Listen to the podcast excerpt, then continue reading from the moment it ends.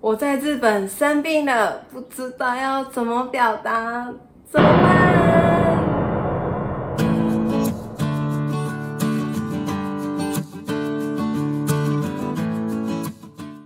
今天要介绍给大家，去医院的时候，大家要怎么回应呢？怎么说比较好呢？自己的状况要怎么表达呢？次の方、どうぞ。はい。 どうされましたか？次の方どうぞ。这个方是表达人的比较礼貌的说法。下一个人，请进。喉が痛くて鼻水と咳が出るんです。鼻水、鼻水、鼻水、流鼻水、鼻水が出ます。痰、単、単、有単、単があります。ファーサオ、熱、熱、よファーサオ、熱があります。熱があります。トゥーカン、吐き気、吐き気、およトゥーカン、吐き気があります。ラトゥーツ、下痢、下痢、拉肚子、下痢です。下痢です。痛、痛い、痛い。頭痛、頭が痛い、頭が痛い。喉咙痛、喉が痛い、喉が痛い。痒、かゆい、かゆい。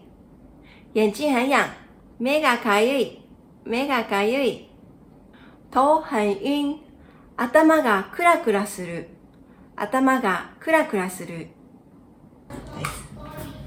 ちょっと見てみましょう。动词和贴形見ます。做什么什么看看。ましょう。做什么什么吧。连在一起。見てみましょう。来看看吧。息を吸って、吐いて。吸、吸います。吸气。息を吸います。吐、吐きます。吐气。息を吐きます。